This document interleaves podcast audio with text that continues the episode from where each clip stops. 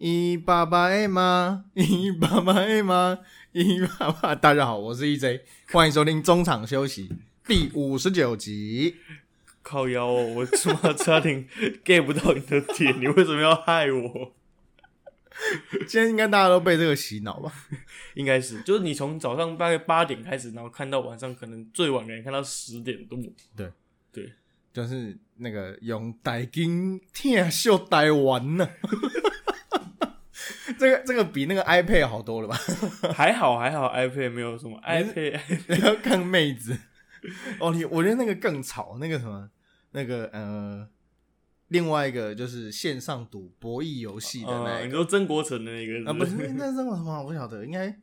他他没有人啊，但是就是我觉得线上游戏的广告都比较热闹了。嗯，对，应该这样讲。对，反正听这个原住民小朋友唱歌，哎，还还还可以接受。好了，听到我们前面拉力赛这些，大概大家也猜得到我们今天聊的主题是什么。不过在聊之前，先跟大家讲一下，今天这次录音啊，声音的音质会比较好。你知道为什么吗？因为我跟 EJ 啊两个人暌违两个月，终于见面录音了。掌声鼓励！两个月有这么久？大概从五月多开始吧。柯文哲有这么烂吗？没有。等一下，我们要被出征。我们最近才刚被小粉红出征，不会好不好？这个是风向正确，有台湾价值，OK 了，OK 了。两个月哦，真的蛮久的，真的是蛮久的。两个月没有见面录音，因为在这之前，我们两个都是用网络录音的方式，那音讯方面可能会不太稳定，然后音质也会差一点。不过我很感谢这段时间大家就是不离不弃啊，是我兄弟。不离不弃，对我们不放弃这样子，对啊，真的蛮感谢。其实流量没有掉，没有差很多。对，而且其实趁着这一次的奥运的期间，我们两个在粉砖上面的发文频率哦之高，然后那个现实动态很久没看到这个点，你可能点三下还点不完，要点个十三下才点得完。呃，老人家练一下线动嘛。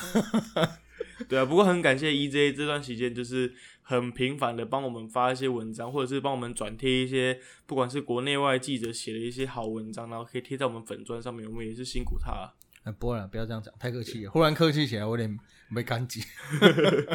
好了，希望大家能够多奥运，其实就是四年四年一度嘛，就很难得，大家可以看到平常棒篮球以外很多单项，其实对于一个综合综过去是跑综合线。运动的记者来讲是很兴奋的一件事情。当然，我必须还是要讲这个前线真的是前线的媒体同业啊，前辈真的是辛苦了。这一次据说是照这个啊，哇塞的叶世宏大哥，世宏哥他的他有在直播讲说，那个这一次经验这个真的是绝无仅有，未来大概也不会再有了。其实我我大概每天有空晚上有空，我都会看一下哇塞哇哇塞前辈他们两个开的直播。然后基本上他们除了讲一些当天比赛的心得，如果喜怒哀乐之外，大部分时间都是在抱怨整个奥奥奥运的交通，然后采访流程，然后甚至什么纾困，哎，不是纾困了，纾纾困 分流啦，分流的部分，我觉得哇，这次奥运，呃，前辈们去也是很辛苦。然后我自己看到艾尔达的郭亚雄雄哥，艾尔达的摄影，那他们去现在。呃，截至今天的话，他是说已经去到十呃十四天了。那十四天的话，就是根据奥运的规定，他们其实已经通过那个检疫期间可以自由走动了。对他们有一个检疫泡泡，对，就是他们并不是会跟台湾一样要被关在，不要讲关了，就是要要被锁，哎锁也不对，反正就你只能待在那个旅馆，并没有，他们是可以进出，但是是有限制，比如你每天是出可以出去放风十五分钟。然后去可能附近的便利商店买，才买一点东西回来，那你就不能再出去，就是有一些管制。那今天开始，我相信大家在这个媒体上面可以看到更多、更多元的报道。不过，不过那个郭晓雄雄哥他有说，他每天看日本东京那个确诊人数啊，从一两千、两两千多跳到今天三千，他想着自己家里有妻小，他就宁愿乖乖待在饭店里面。对，真的很可怕。对，真的是蛮可怕的。好啦，那我们讲完一些花边呃呃长边消息之后，我们来回到我们的主题好了。搞不好大家比较想听花，不要想听这个。那我们可能之后我们再邀请一些有去奥运的采访的前同业或者前辈们，然后来来到我们的中中场休息的现场，来跟大家分享一下这次的特别的采访经验。我就讲到花边，我上次查那个郭幸存，在 Google 查郭幸存，然后后面的建议搜寻是老公，这怎么回事？郭幸存应该还没结婚吗？据我对他的了解，还没结婚呢。没有，他是我后来发现他好像是在一个这个他的新闻被放去一个征友网站来的，然后就出什么老公结婚，我现在吓一跳。好了，事不宜迟，进入今天的主题。好，那主要是在呃东京奥运已经开幕大概一个星期啊，那截至录音时间，也就是七月二十九号的今天，台湾进账的奖牌数总共是六面，那也突破了二零零四年雅典奥运的五面。奖牌的数字，那目前是最高纪录。那目前是一金二银三铜。那金牌呢，当然就是我们的举重女神郭幸存。那银牌呢，有柔道，还有射箭。那三面铜牌呢，分别是这个哪哪个？呃，混 女子呃混双桌球混双。哎，对对对。然后还有那个那那个谁，金那个呃柔呃举重陈文慧。嗯。还有一面是跆拳道嘉玲。对罗嘉罗嘉玲的铜牌，他已经回到台湾了。因为根据赛赛这一次赛会的防疫规定，你本人的赛事结束两天内要离开日本。对，也就是四十八小时之内，你一定要回到 回到离开日本了，然后回到你各自你的国家这样子。那呃，罗嘉玲跟台呃楼道银牌的杨永伟选手两个人也在录音时间的前一天回到了台湾本土这样子。嗯，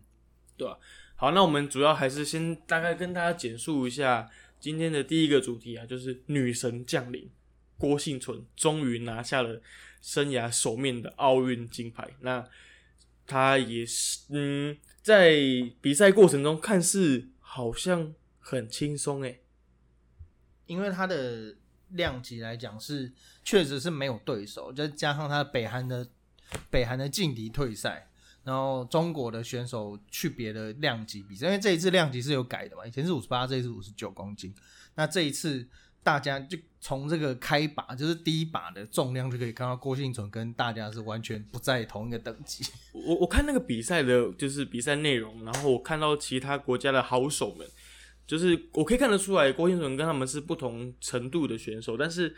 我看到他们在竞争的时候，我觉得他们就是很想要靠近那个。尽可能可以威胁到郭幸存的程度，然后他们就很努力的每一把每一把都要想办法可以接近或者超越自己隔壁的选手这样子。我觉得那一次比赛很有趣的是，好像郭幸就虽然说是同一组比赛，但是郭幸存好像他确实啊，不只是好像他就是在跟自己比，嗯，就是他如果成功就金牌，没有就没有就没有。那其他人就是其实呃在。这些换把换换重量的过程当中，其实是非常精彩。你可以看到选手在为了抢上第三名，就抢进占进奖牌，有有牌可以拿的前三名，所以是有一些策略跟战略。那像这个呃法国的一位选手，他其实，在呃第三呃挺举挺举第三把的时候，又挑战一百二。那一百二，他如果拿他如果那一举有成功的话，那他就是铜牌。那可是呃日那一局是失败嘛？那日本的呃选手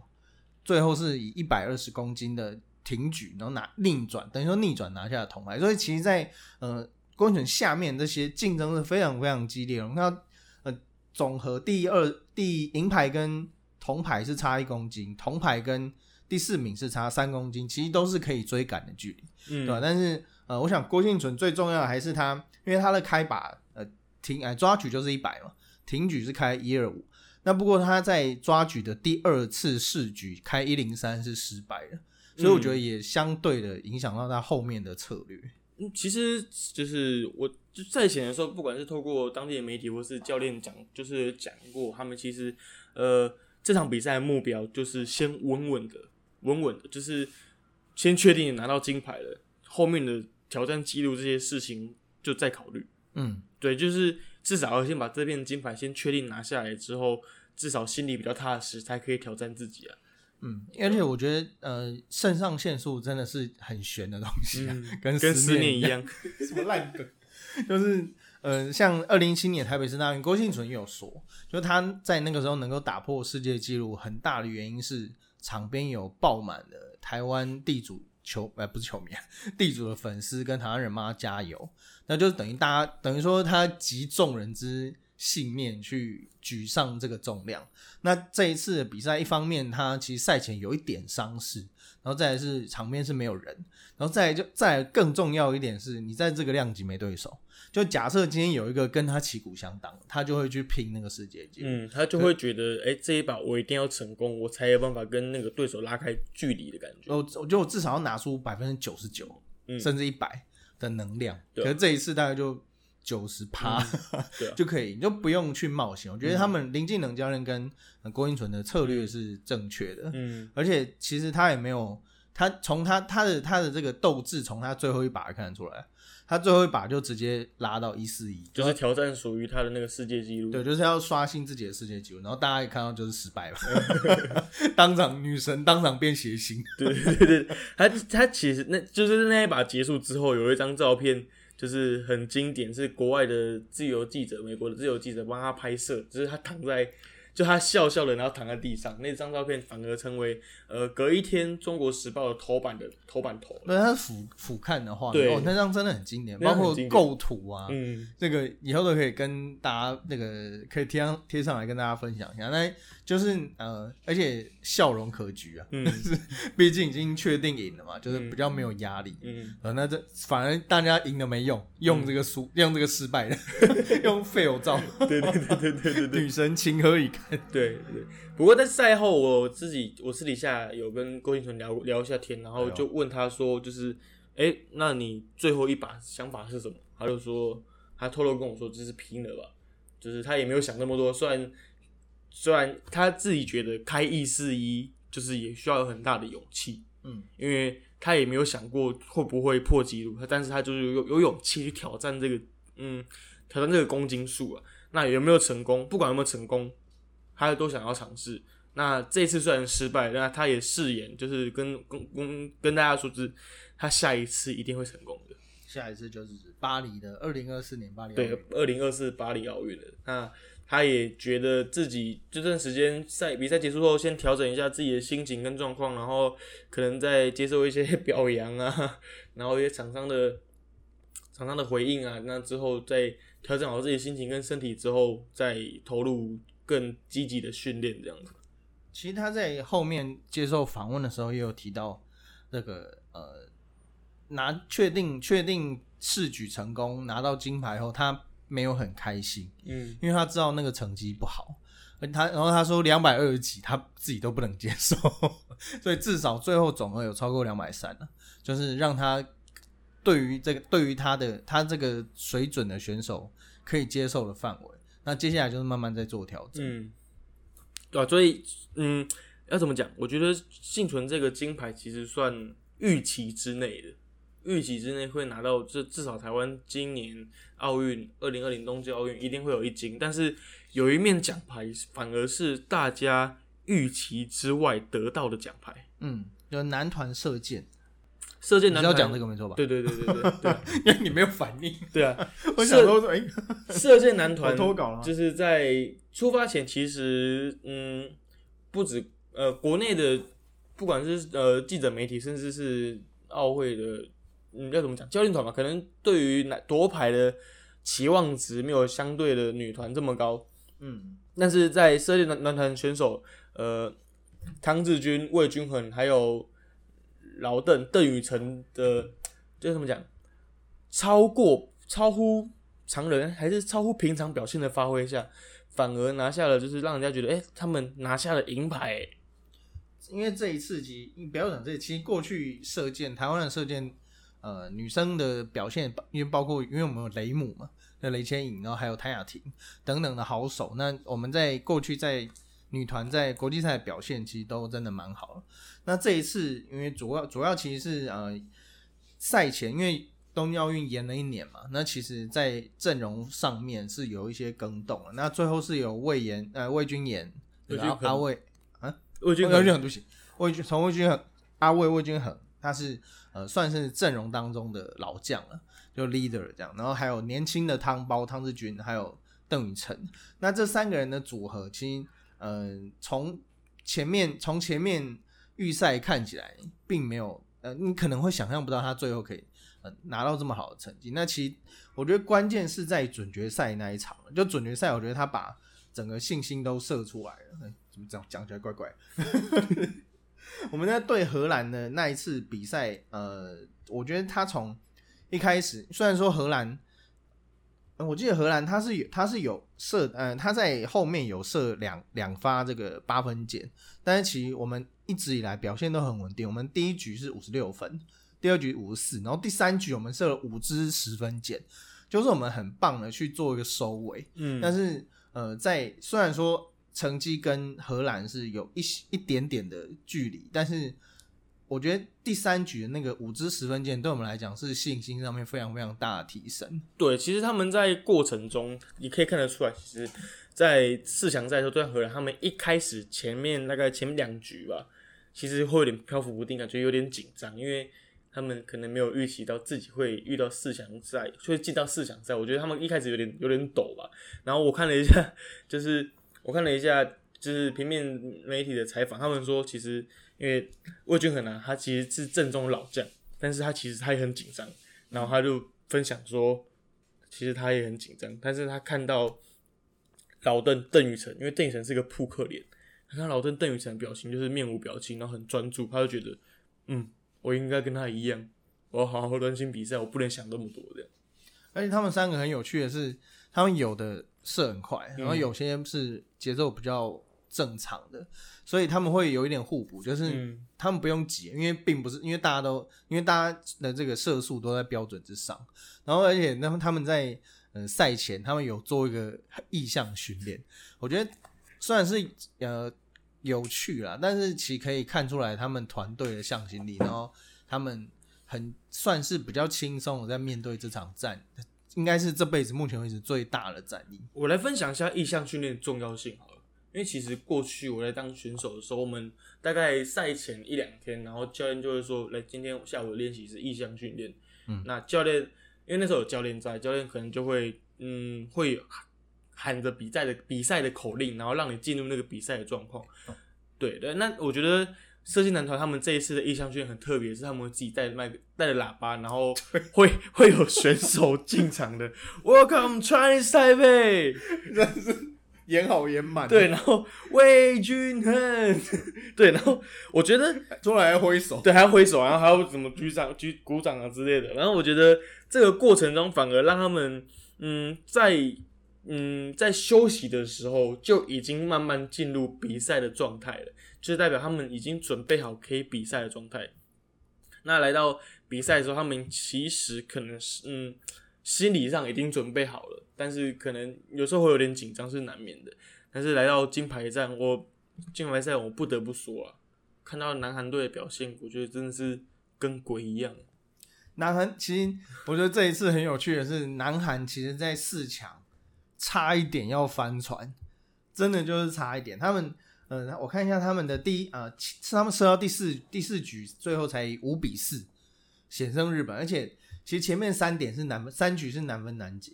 南韩真是很有趣的地方是，他们准决赛几乎是差一点翻车，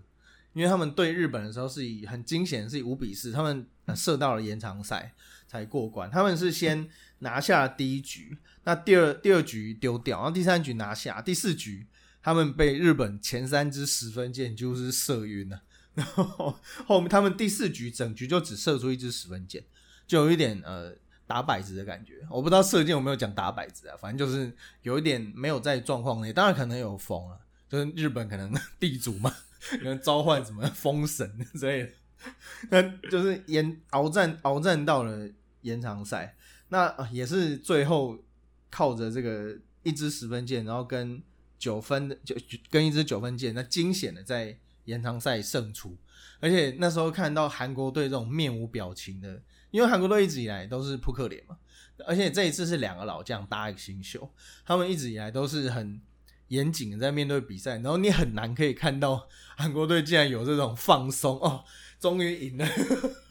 的那种感觉，就觉得哇，他们真的死里逃生。对，不过我看完那场准决赛，我反反而啦，觉得里面南韩队里面有一个成员让我留下很印象深刻，因为其实他们有两个就是比较资深的老将，那搭配一个刚刚 EJ 说的比较嗯比较年轻的选手，那个选手是南韩队正中最年轻的十七岁而已哦，金继德，因为我觉得他的风格跟过去我们在国际赛看到的南韩队不太一样的是，他每次在出发就是开开射前，他会先呐喊一声，然后射完之后也会为自己呐喊一声加油。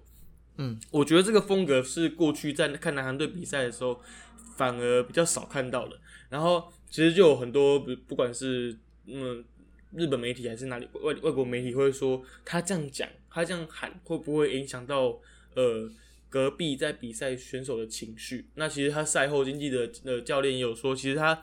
不呐喊是为了让自己不紧张，因为他其实很紧张，嗯，他会很努力的呐喊，就是让自己嗯不要这么紧张，就是就是可以控制好自己的情，就是比赛的情绪这样子。嗯，其实呃，大家会觉得这个大看起来好像大叔，而且肚子还有点肉，但其实他们一个是铜，一个奥运铜牌，一个是奥运金牌，他们其实都非常不好惹。那最后，呃，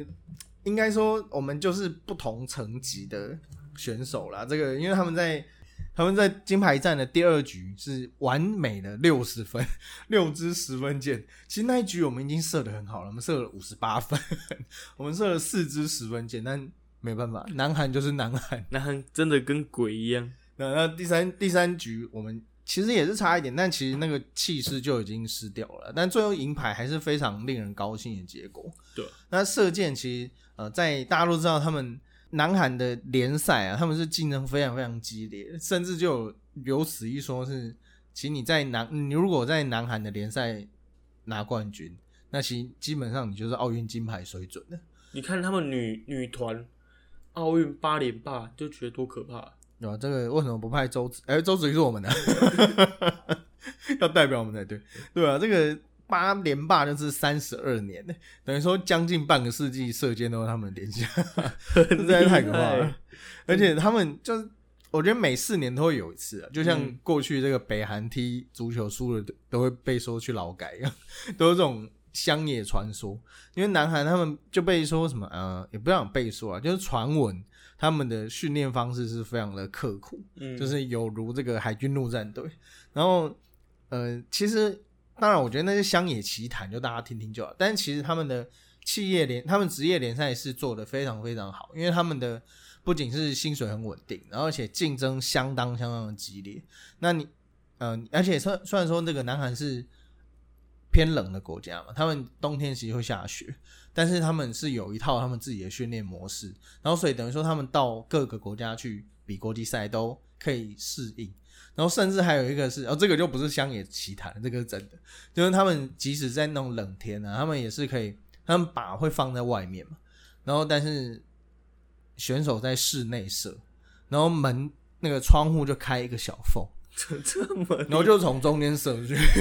他他们是在射僵尸是不是？就 那个什么信雅达那种信雅传那种，就是呃，我觉得当然了，就是你到每一个选手，像其实撞球也是差个题，就是撞球其实像菲律宾选手为什么那么好，他们都可以克服各种奇形怪状的球球路，因为菲律宾非常的潮湿，然后他们的球非常的难捉摸，所以他们会是他们以后有很多不同的方式去克服。就我觉得这个就跟很多人一样，就是你可能你在天气冷的地方你就不怕冷，你在天气热的地方就不怕热，就是人人确实就是这样。那这一次射箭男团，台湾射箭男团确实是带给大家非常大的惊喜，而且每个人的选手特质都很好。那其实台湾在这几年也有很不错的企业联赛。对，其实从呃 EZ 刚刚讲到，就是韩国有他们自己的那个射箭联赛嘛。那其实这两年开始，台湾也有属于台湾的射箭联赛。成立于二零一九年，然后有大概有六支射箭队组成而成。然后其实这个比赛我有去采访过蛮多次的，嗯，它是属于那种呃各个城市巡回的比赛。嗯那我在就是我在采访过程中，我有问过选手，不管是问过魏军衡还是汤志军他们，我说，哎、那你觉得这个射箭联赛啊，对于你们这些射箭选手的帮助大概会是什么样子？因为毕竟射箭并不是我们这种普通人会 会经常去接触的嘛。对啊，我顶多可能在夜市玩玩射箭、射个水球之类的，我又不会像他们一样到处去比赛。或者跟林志儒一样射三柱。对啊，反正我问过选手们，他们说其实这个国内这个射击联赛啊，嗯，在疫情的这段期间，其实其实帮助他们很大。主要原因是因为他们可以在各个城市比赛之外，可以适应到各个不同场地的风向，然后甚至是光照、光遮啊之类的。那反而会让他们就是适应性更高一点，那也维持他们在比赛的强度，那也可以在比赛过程中磨练一些自己在过去可能不同的策略吧。所以这个射箭，呃，我觉得任何运动都一样了。就如果你有资金进来，然后有一个制度，让大家可以心无旁骛的练练习，我觉得一定会至少至少可以拿出像样的水准。而且射箭在台湾一直都不是很，一直都算是呃国际赛的强项嘛。因为亚运包括反曲弓啊，还是复合弓，其实我们成绩都普遍还不错。对，那这确实是可以发展的项目，而且节奏真的很明快，比赛很好看。嗯可是大家可能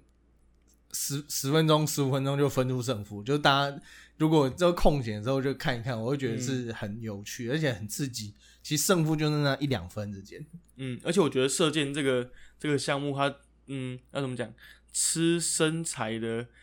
条件比较少。对啊，其而且甚至它是非常公平，它男女其实是可以去比的。对，而且它每个人距离都一样，每个人吃到的风都一样，嗯所以我觉得射箭这个项目真的像 EJ 说的，就是台湾是值得好好发展的。那也希望，呃，你看完这一次男男子男男团的射箭表现之后，可能在奥运结束之后，各位听众你可以关心一下，台湾有一个中华射箭联赛，它会在各个城市就是举办的，那可以去脸书搜寻一下他们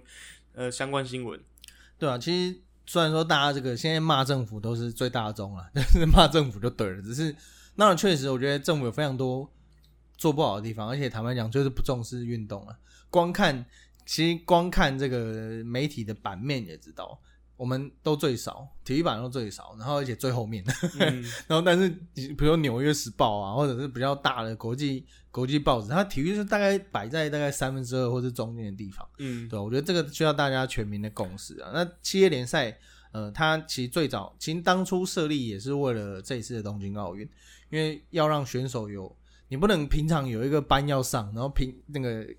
课余不是课余，就是下班才去练习，这怎么可能射出好成绩？对吧？所以大家继续有关注，然后让不是四年看一次比赛，大家继续有关注，我相信厂商就会进来了。那我嗯想对整个环境一定都比较好。对好啊，那我们聊完射箭，我们来聊一下最近台湾最红的男人好了。聊完女神，要聊男神，对，令人称羡的杨永伟，对 不止红日本，呃，不止红台湾，连日本也红。对 对对，还在日本的推特排行榜可以排到前五名，就知道多厉害。他把那个他的 ha 那个 hashtag 台湾运动员嘛，就是现在日本非常非常夯的一个 hashtag。那呃，杨永伟其实因为杨杨永伟他是这个。他是在他是屏东出生，然后可是目前是他是后来是住台中，那他是后里人，那他在呃他是国立体育大学，呃国立台湾体育大学，那他在呃过去在大阪的柔道奖大奖赛呢表现其实就不错，但是也没有拿都是金呃都是银牌跟铜牌。那他在二零一九年的大阪大满贯赛六十公斤级是拿到了铜牌，就是呃他虽然是他确实是有天赋的选手，但这一次确实呃也是没有在夺牌预期内，因为其实不要不要说不看，大家也不要说这个怎么不看好人家，其实也不是不看好，因为大家出门都有一个目标嘛，就是我这一次回来大概哪几个项目有有做过勤收，就大概我们的实力有有没有机会拿牌，那个是可以算的。那这一次杨永伟的表现是超乎预期的，而且他在这个四强赛的表现都非常的令人激赏。那跟大家稍微简述一下柔道的规则。那它是比赛是四分钟，非常非常快，而且不停表。四分钟内，呃，你要完成一蹦就是一本，那中文翻译一胜。那你要完成一次，呃，只要你完成一次的，比如说过肩摔或者是压制、大外哥，大外哥、过肩摔嗯这两个，台湾警察最会的大外哥，哎，歪楼了。你有达成这两个动作，那你就是一蹦，你就拿下来这场胜利，就一次动作就赢了。我觉得其实很刺激。那如果你没有办法做到这两个，那也没关系，还有一个压制，就是你要压制，你把对方确定压制到不能动，那裁判这时候就会开始宣读秒数。那十秒是半半胜，嗯，二十秒是一胜，你就赢了。那如果有半胜的话，那你在后续的比赛就比较有在裁定方面就比较有优势。那如果在呃正规时间没有办法分出胜负的话，那就进入这个黄金得分阶段，那就是你如果得到半胜的话，那你就是取得优势，那你就可以先胜出这场比赛。那其实呃，杨永伟他在他在四强赛是呃黄金得分阶段是靠着这个一蹦压制压选手，哎呀，他靠他他是连续两场比赛是嗯靠着压制然后获胜。那其实在这过程当中，他他的这个固定技、他的请技都是被大家发现说，哦，真的他的请技好像哦，这个好像很难招架，然后搞到很多空姐都想想被他压的。不是什么我坐在华航空姐的大腿上这种嘛，对吧？这个呃，他从因为他的这个，他过去在呃亚青二零一七年亚青就已经拿过金牌，然后四大运的时候他是击败了自己的哥哥杨俊廷，那拿下了国手资格。那他在拿到银牌以后，他有跟那个媒体讲说，他非常的感谢哥哥这一阵子的陪伴，因为其实他哥哥虽然没有拿到国手资格，但是当最后是担任他的陪练员，然后那两个人当然是比较有默契嘛，那当然比也会稍微提点一下，说你场上有哪哪些东西的问题。那当然最后的金牌战是很可惜啊，就是没有能够呃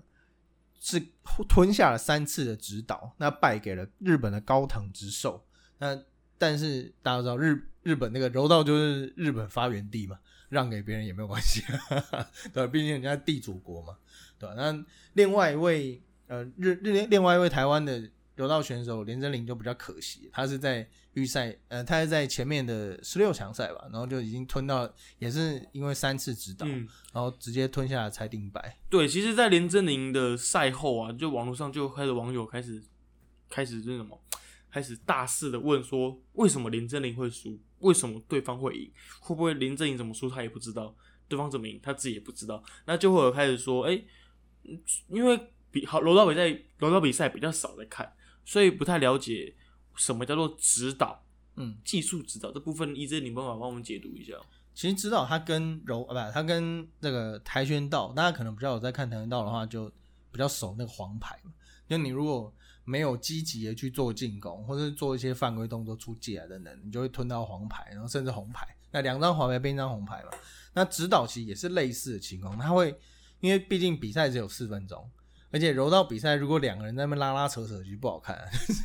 你要有进攻去摔人家，去压制人家的意图。那你如果不进攻，那你就会被判消极，消极就是一次的指导。那连真岭那也是比较特别，他是被判第三次是被判假意进攻，就有点像假动作，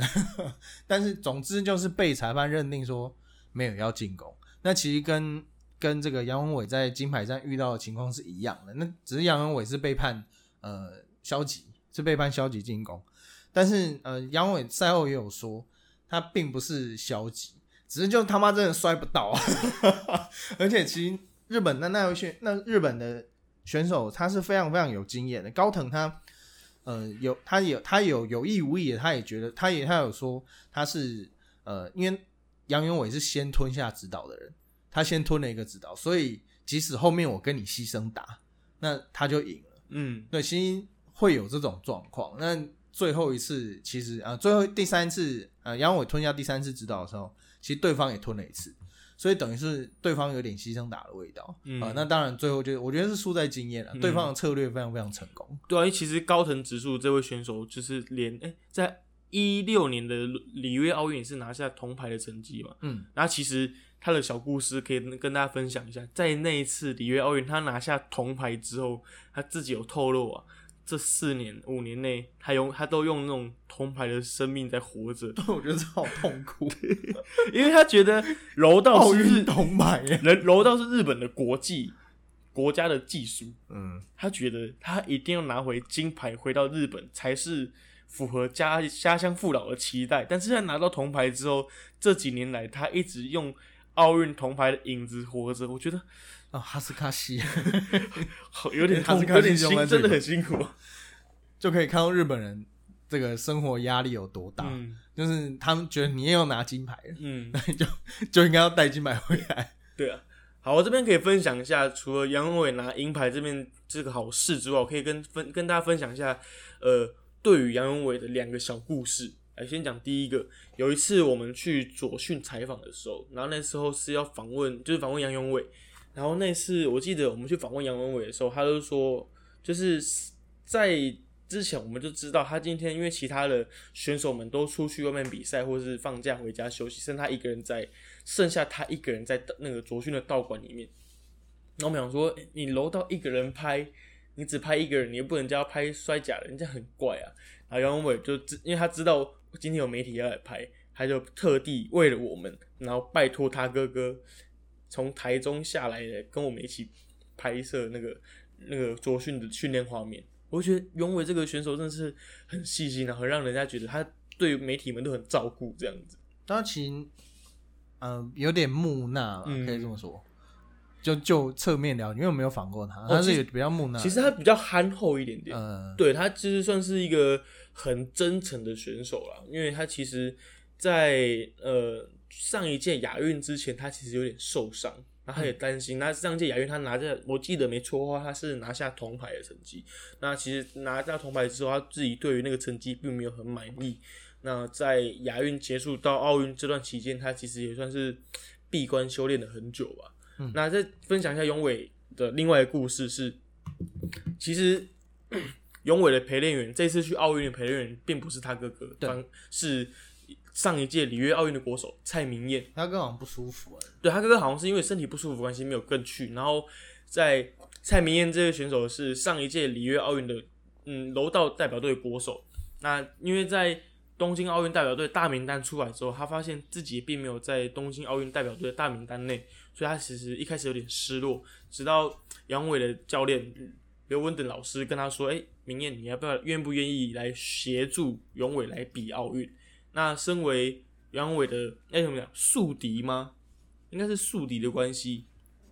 然后他其实二话不说说好，我可以帮忙永伟一起协助来当他的陪练员，然后嗯跟他一起进军奥运这样子。嗯，简单的说，其实一个运动员背后呃成功的背后，一定都有非常非常多人在支持跟帮忙，就是他包括他的团队啊、陪练啊，甚至是他呃，因为台湾其实很多从事运动的运动员都是，哎这不是废话吗？很多运动员的教练都是爸妈，所以我想，呃，大各位有跟爸妈工作过就知道，嗯 一定不是个简单的差事，对，所以大家多给一点鼓励。对，那永伟其实，在比赛拿到银牌之后，他有就是跟媒体透露啊，其实他很感谢蔡明燕，他觉得蔡明燕就是，嗯，就是自己虽然没有没有入选奥运大名单，但是愿意来跟他陪练之后，他觉得他们两个从竞争对手变成最亲最重要的队友，嗯就知道可以还就可以想象他们两个这个革命情感到底有多深厚。嗯，对啊，而且人又长得帅，真的是很急，不是啊，很厉害，很厉害，很厉害。对啊，好，那这个聊完男女神，要来聊也是曾经是神，有那么多神，就是五五朝奥运的老将，网球的卢彦勋，还有桌球的庄智渊。那卢哥卢彦勋是确定在今年东京奥运结束就退休。那其实他本来在如果东京奥运正常在去年二零二零年举行的话，那卢彦勋他其实有想要继续打，并不是说要打二零二四啊，只是他会继续他的职业生涯，有可能。但是因为这一次为了调整东京奥运，那他也想说，那刚好，因为就算他二零二零年打完奥运，他也再打也就一两年嘛。本来呃，卢哥是打算在二零二零年奥运结束后还有机会再打他的职业赛，但是因为延了一年嘛，那他也是呃最后是毅然决然决决定说在今年二零二一年退休，因为其实就算他正常在二零二零年出赛的话，他再打也就一两年的时嗯间，，他也毕竟也是三十三七三七八岁了，，所以大其实也才大我一岁，总已经功成名就？那那呃，当然这个很感谢卢哥在这二十年球员生涯为台湾以及台湾网坛带来的贡献了。那他在奥运第一轮很不巧的遇到这个大会的第四号种子 德国的兹维列夫。那这个他过过去也有交手经验，然后最后是一比六六三比六，呃直落二败北。那当然在过程当中可以看出这个确实卢哥已经状况是没有之前好了。那呃也赛后他也跟这个对方有有质疑，就是对方有跟他质疑，而且在赛前有一个鼎鼎大名的明星去跟他质疑，而且去跟他换聘，嗯要换那个徽章。嗯呃，就是英国的 Andy Murray。那在因为他们两个一一直都是好朋友了。那过于在北京奥运，卢彦勋有击败他的经验，所以两个人是亦敌亦友这样。那其实 Andy Murray 也是经历了很长一段时间的复复健，然后才嗯最后才复出，就是过去的 Big Four 了。那当然现在他他在奥运也是没有表现好，但是其实他也是想要极极力的想要回到呃自己的状态，是吧？那这两个其实，在网坛过去也带给我们很多青春的回忆，反正很不容易。而且，呃，之所以要特地提一下卢哥，主要还是他过去在在台湾呃网坛奉献非常非常多。但其实卢哥在这个呃二零一四年仁川亚运那一次我去，那就是我去的那一次了。那他其实那时候呃有刚好赛程跟职业赛有撞齐，那而且他那时候被就被 ATP 逼着就是要二选一嘛，就是你如果不来打的话，我可能会取消你的会籍。那最后卢彦勋有经过一番考量了，那尤其那个时候大家都在找他跟，因为卢威儒也就是卢彦勋的哥哥卢哥哥，卢哥卢哥，你为什么装可爱？卢哥他他 卢彦卢威儒啊叫叫本名，卢那时候卢彦卢威儒是担任他的经算是经纪人助理的角色，那两兄弟也是长期一起在外面征战的。那其实那一段那一段时间是对他们来讲，我相信是非常煎熬的。但是他们对媒体都非常的客气，而且有问必答，就是说呃还要再思考一下，或者是还在沟通中。那最后是顺利解决了，就是最后留在仁川，那也 ATP 那边也没有对卢彦勋裁罚，那最后呃最后也得到了很好的成绩，而且呃不只是在仁川那种国际赛，在国内的一些呃活动啊或者赛事，其实卢彦勋对媒体都非常非常的好，但是我觉得相较于女网那边啊，你男我不是说女网都不好，我的意思说，呃，女网可能大家会把这个谢家跟詹家就感觉就是两家的水火不容。但是南网这边相对的比较平淡一点，因为包括卢，因为我觉得就是因为卢彦军坐镇的关系，因为他他的格局是非常大的，包括二零一六年他也有接受行政院的呃邀请，然后去当一个算是顾问的角色，国发会顾顾问的角色。那呃，曾经我记得他好像曾经也想要选这个 IOC 的执执行委员，我记得了，这个我有点不确定。那最后没有，最后没有选。那呃，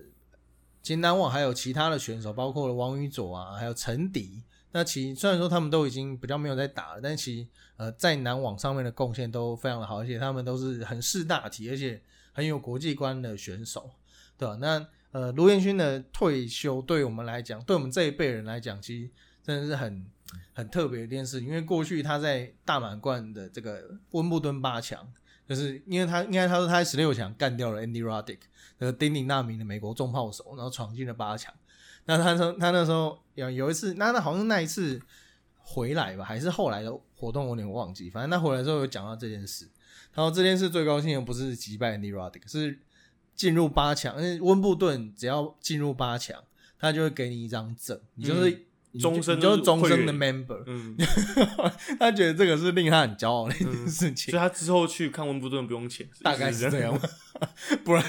不然 member 要干嘛？而且温布差个题，那温布顿要买票是非常非常困难的一件事，因为温布顿听起来哦很潮，有没有？但其实温布顿它只是一个过去以前只是一个私人的 club，然后它在一个很偏僻的地方，它距离市市区是要开好像一个小时左右的车，然后呃，而且温布顿它买票，他不是哦像大家上网抢票这样，他是他好像也有抢票，但是他主要贩售都是你要在外面等排队，而且都要漏夜，所以大家都会在外面搭帐篷，然后在那边吃那个奶油牛奶的，嗯，就是大家你会看到那边就是像露营一样，就是帐篷排一整排，然后因为它外面是个很大片的草地，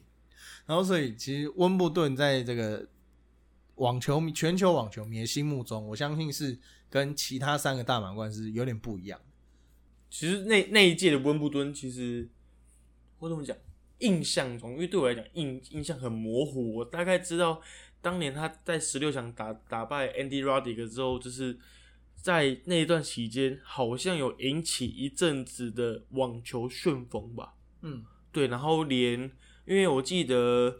卢哥他的代言厂商是阿 Adidas，嗯，然后连 Adidas 在他回来之后，还有特别帮他拍了一系列的广告影片。嗯我印象中没错的话，好像有这些，就是有这些影片的。因为其实那时候可能年纪比较小，不要再强调了。年纪比较小。那其实如哥对我来讲，就是我因为我采访他次数其实不是很多啦，就可能一些国内的记者会啊，还是一些赛事。网球比较难啊，因为对台湾没有什么比赛啊。对对，而且台湾的比赛的成绩对他来讲，可能积分不太够。我们就只会打那个台湾斯杯，对对对嗯，对台湾斯杯就他可能会来打。对，可能会来，所以对我来讲，卢哥，我对卢哥印象比较模糊一点点，但是我记得他是一个，呃，对于我们记者媒体很友善、很友善的一位选手，因为其实他会要怎么讲，他我们在问他问题，如果问的不清楚的话，他会回我们说，哎、你们是想要问的是这个吗？然后跟我们确认之后，然后他他就会用他的方式来回答我们来。教你的。对，他会，他是一个很好的受访者，对不得不得不对对对认他是一个很好的受访者。对，那卢哥也是辛苦了这二十年，对吧、这个祝福可以光荣退休，而且他也没有就此离开球界，他还预计会开办这个网球的训练中心，嗯，对吧、因为据说啦，这个这个根据某经纪人表示，台湾的一位选手，网职业网球选手从呃训练，就在台湾训练，然后出国一地到比赛，一整年的费用加起来可能七八百万台币跑不掉。这是非常非常可怕的金额。那所以为什么网球都是侯亚英娜在打的？所以呃，在台湾打网球非常不容易，而且他还坚持了这么多年，嗯，对吧、那他也是希望透过那个在台湾开办训练中心，然后让这个去台湾的小拳小球小选手可以比较没有负担的去、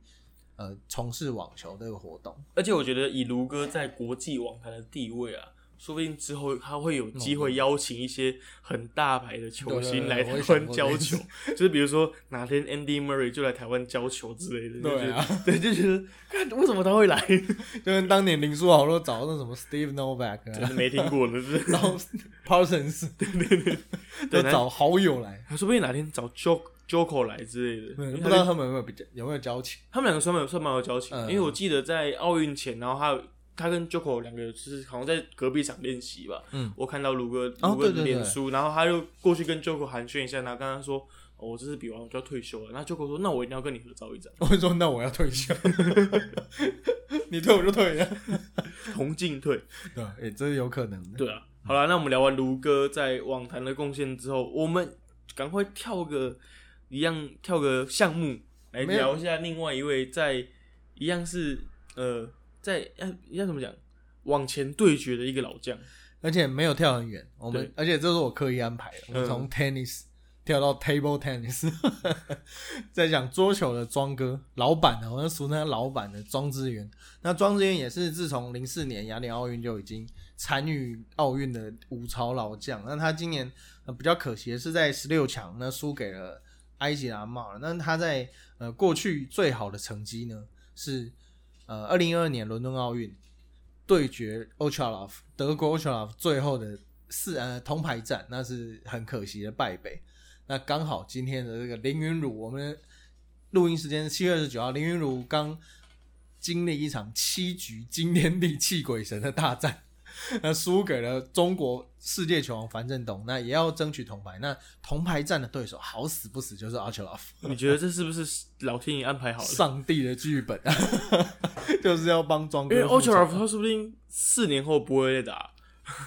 对，这而且好刚好，因为可是他们有可能铜牌战本来就有可能，因为金牌战通常都是中国选手，嗯，对，那其实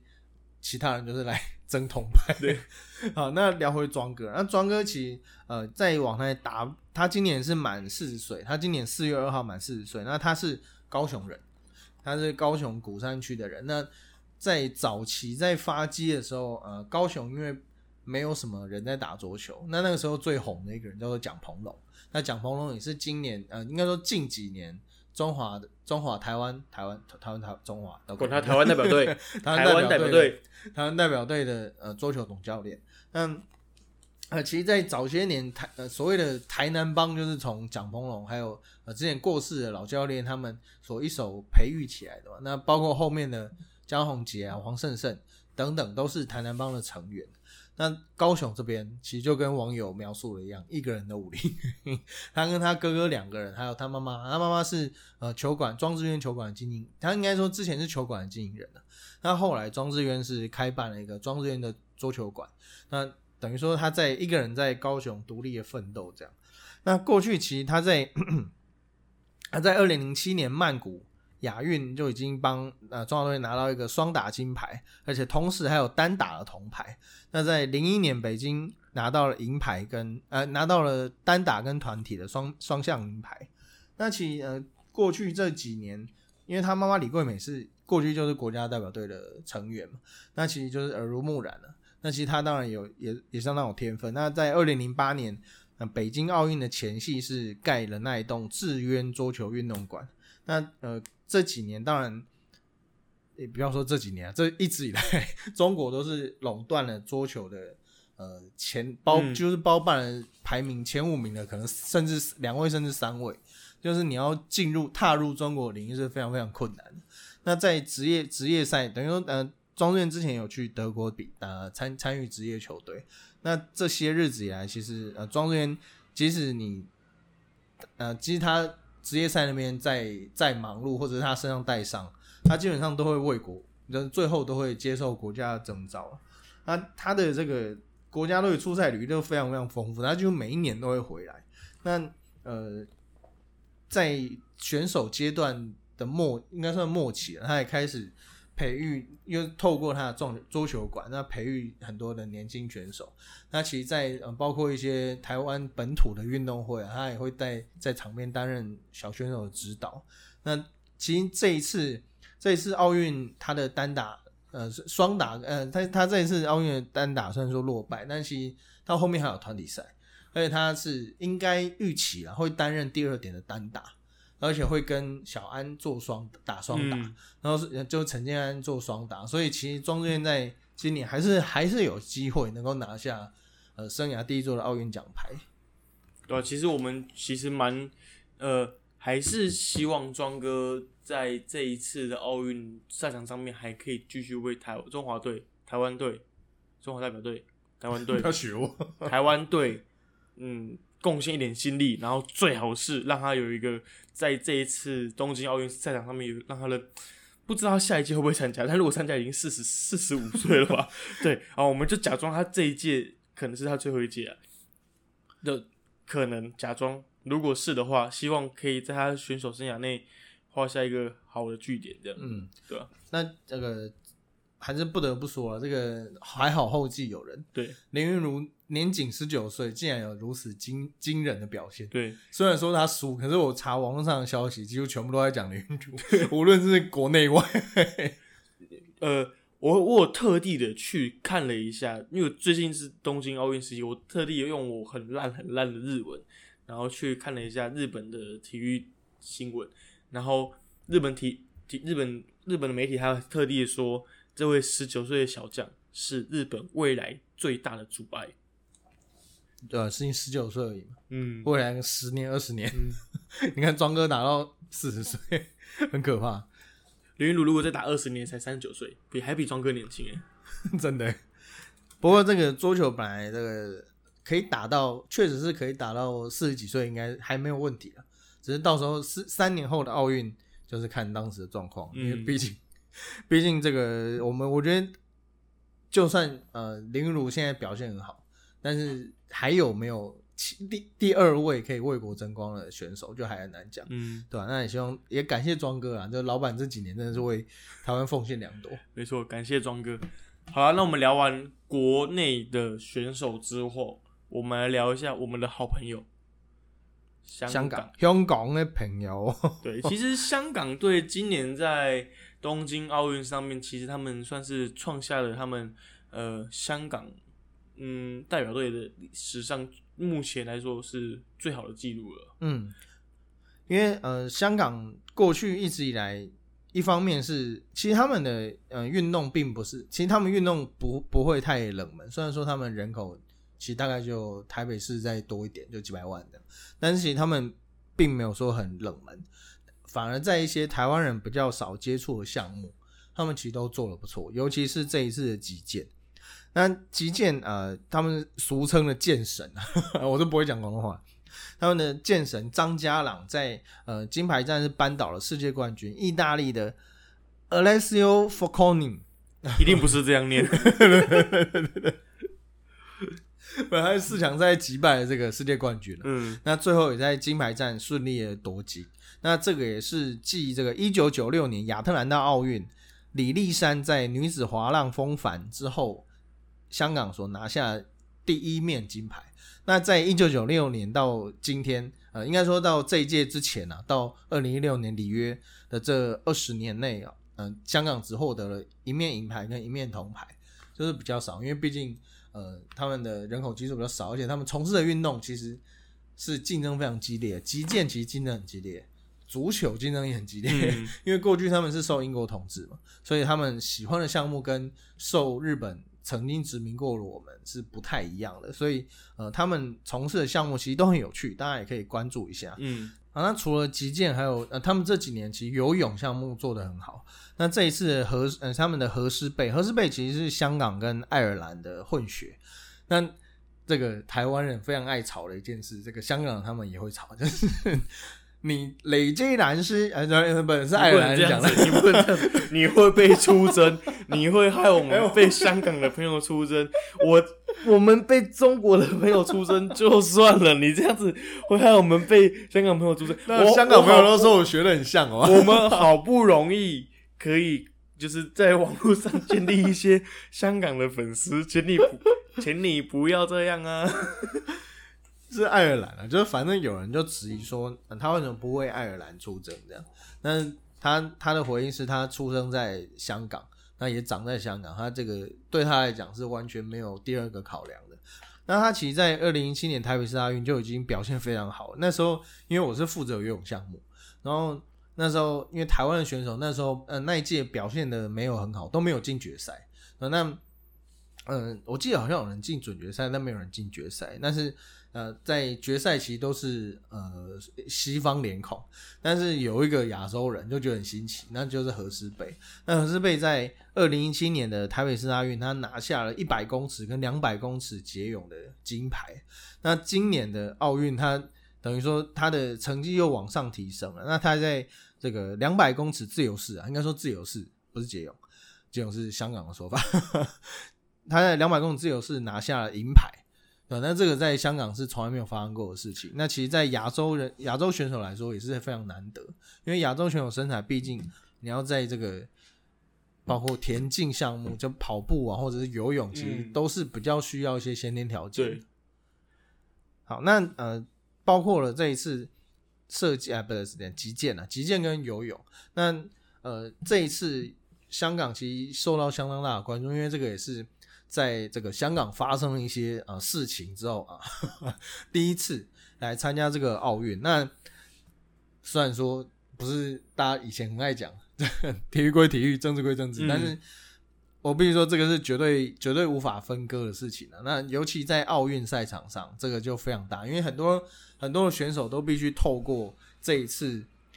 曝光的机会，然后去表达自己的，无论是政治倾向也好，还是对于一些。世界政治议世世界议题，或者是呃环保等等诉求的发生，这个都是奥运非常重要的呃一个小，等于说给他们一个小小的窗口了。那香港另外一位羽球选手叫做伍家朗。啊，跟那个击剑的差一个字，伍家朗，他这一次啊，虽然说没有晋级到后面的后面的奖牌战，但是他这一次闹也不能讲闹了，他就是有一个风波，就是他的球衣，因为他是穿着这个全黑的球衣，然后身上没有任何的国旗，照理讲你的国旗是中国了，就是五星旗嘛，嗯，然后那你的区旗是香港，香中国香港区，但是他一个都没有，那这件事情就被。呃，无限上广上纲 都被呃讲成说你是不是不爱国啊？这是怎么为什么没有秀旗子什么的？那因为大家身身上可能都会，比如台湾就有 Chinese Taipei 啊，日本就有 Japan 的，但是武将长这一次是没有身上是没有任何的 logo。那他的他的说法是呃，在过去那那因为他过去都没有赞助商嘛，那区旗跟国旗不是说秀就能秀。他是需要审核，然后需要经过一些流程的啦。然后所以，因为他他就穿自己买的衣衣服去就去打了，然后所以就呃身上就不会有任何的徽啊 logo 这样。但是当然国呃他们国内的香港国内的一些政治人物，就是也在网络上都 Facebook 然后什么做批评，然后就也相当程度的影响到香港代表团的士气。对，不不过呃。那怎么讲？那个就是刚刚一直讲到那个，就是被在香港香港境内有被一定程度批评，但是就我的香港友人跟我转述，那个呃，那什么，你可以讲啊，就是亲中派的议员，嗯，到后面结果被香港的网友们讲到自己被 ban 掉了，就是他自己删了留言，嗯，对，其实虽然像像 EJ 刚刚讲的，其实呃。那样的舆论压力，当然对于吴家朗来讲，会是在比赛赛场上面是一种心理的压力。所以他在三十二呃三呃他在那场比赛之后，他在嗯对二十八号对上瓜地马拉的选手之后，穿改穿上了印有香港旗帜的球衣，但是却直落爆冷落败。那其实吴家朗他自己赛后也有讲到，就是说。说这件事情没有影响，但是假的。不过他也很开心，就是也也是有支持他，或是嗯，或是理解他的民众来为他加油打气这样子。嗯，对。所以这个政治是离不开体育，体育是离不开政治。对啊，这个我觉得大家可以透过四年一度难得这机这次机会呢，能够去了解一下各个国家的状态，因为诶，像不是大家都去那个呃。射箭选手的脸书出征嘛，就是怎么射怎么烂的。那我觉得这个完全是没有，因为第一是没有人不想赢，嗯，那再来就是，哎，你是要挑战世界，世界很大，就是你不是没都是你你是没有办法说要赢就赢的，对吧？那大家我就希望大家多一点鼓励啊。那呃，今天讲到这边呢，其实最后还要跟大家提醒一下，就是我们第一批的呃第一批的这个。奥运赛程呢，算是应该说上半部的运动赛，奥运赛程算是差不多了。嗯，那下半部呢，就是重点要来了，就是田径。嗯，我们的郑兆春，我们郑呃田径的郑兆春、陈奎儒、陈杰、谢行恩也已经在杨俊汉，啊杨俊汉也已经已经在，应该是录音时间今天二十九号已经启程前往日本，那预计会在三十号会出场。对吧？那也是期待他们能够再替台湾拿下更多的奖牌。对，然后最后面我想要想要再跟各位听众说的是，或许很多听众是四年才看一次奥运，或是四年才特别关心一下体育，俗称的一日粉。但是其实这些选手们，他们在踏上这些赛场之前，他们经历过了很多次、很多次的训练，或者是伤势什么之类的。那他他们为了呈现出最好的成绩给大家看，那也是希望希望各位嗯粉丝们、民众们可以在平常的时候可以给给予他们一些正面的支持与回应。那我相信，嗯，如果想要台湾的运动环境变好，嗯，如果你们我们常常会靠腰说呃政府做不好做不好，那我们就用先让自己开始支持体育，让政府知道，呃，我们有真的在支持体育之后。他们才会开始做事，我自己是这样觉得。嗯，对啊，这个今天其实很多争议没有讲，嗯一方面是我觉得不想提了，嗯就是呃，因为对于大家，我就我看到一位媒体同业讲，我觉得很好，就是对你来讲，你只是留了一句话，但其实对这个选手，他可能这句话会记一阵子，不一定一辈子的，但是至少会记得几个月，而且嗯确实是影响到人家心情，还要劳烦女神 特地发文解释。我我觉得，嗯、你可以质疑，我觉得绝对可以开放质疑，但是斩钉截铁的痛骂、出征，我是觉得你是在，你不是在伤害，就你不是在做一件正义的事情，你只是在伤害人、欸，对吧？那那些争议就有解释，就我觉得就好。我觉得郭敬纯讲的也很好。对吧？那这就是我们为什么这么喜欢他的原因，嗯就是 EQ 非常高，而且人很好，对吧？那也希望这个剩下大概一个多礼拜的奥运能够看到更多不一定奖牌，但是我们可以看到更多感人的故事，嗯，像郭敬淳那一天夺金，那个我这我是哭到睡着，我是一路真是哦，那个这一路以来真是感慨太深了，尤其、嗯尤其我认识他已经算晚了，像这个在现场的世宏哥，他他们以前有在跑举重的，是几乎在他更早更早期就已经有认识的，因为呃林敬能他是林敬能教练带出来的嘛，那其实一路上就是跌跌撞撞，那所以但是他还能维持这种正能量啊，然后呃一直还说什么最每个安排就是最好的安排，我觉得真的很不容易。对啊。好，节目的最后，我们希望各位听众们可以继续为台湾的选手们加油，好，台湾加油，台湾加油平安加油平安。顺利、健康、安全回来。好，那这是我们第五十九集的中场休息。那今天很应该说，呃，很荣幸能够当一位这个综合线记者，嗯，就能够认识这些选手，然后看他们在奥运发光。我觉得比单纯做一位一日迷看这个，当然是幸运很多，对吧？那也很感谢大家的付出，那嗯大家继续加油。那喜欢我们节目的听众朋友呢，我们下礼拜应该还是继续聊奥运啊，就是大家可以继续看，那可以继续听我们拉迪赛，嗯然后嗯可以。觉得这一次我们奥运讲的 OK 的，喜欢我们听众朋友呢，可以在 Apple Podcast、KKBox、Spotify 等各大的 Podcast 平台上面搜寻到我们的节目，然后帮我们订阅，给个几颗星评价都可以。那重点是，呃，我们希望透过这个节目，让你们认识更多的，呃，不不管是棒篮各种综合线的运动选手都可以，嗯对吧、那台我有大家的认识，台湾体坛才会更好。嗯，那也在 IG、Instagram 还有 Facebook，我们都会有呃一些关于目前时事的一些报道，还有一些赛事的分析，或者是找一些、呃、线上的记者媒体做一些专栏的分享。那我是 EJ，这是中场休息第五十九集，感谢你的收听。我是 Peter。如果你有对什么主题有兴趣的，也欢迎私讯我们。那么我们会嗯择优录取嘛？我们跟 EJ 会讨论一下，我们两个。有，如果如果你对什么主题，或者对哪一个运动员的故事有兴趣的话，对对对，可以跟我们分享一下，我们可以就是尽我们所能的话来帮助各位这样子。我相信应该是杨永伟吧。好了，谢谢大好，家谢，谢大家，好，拜拜。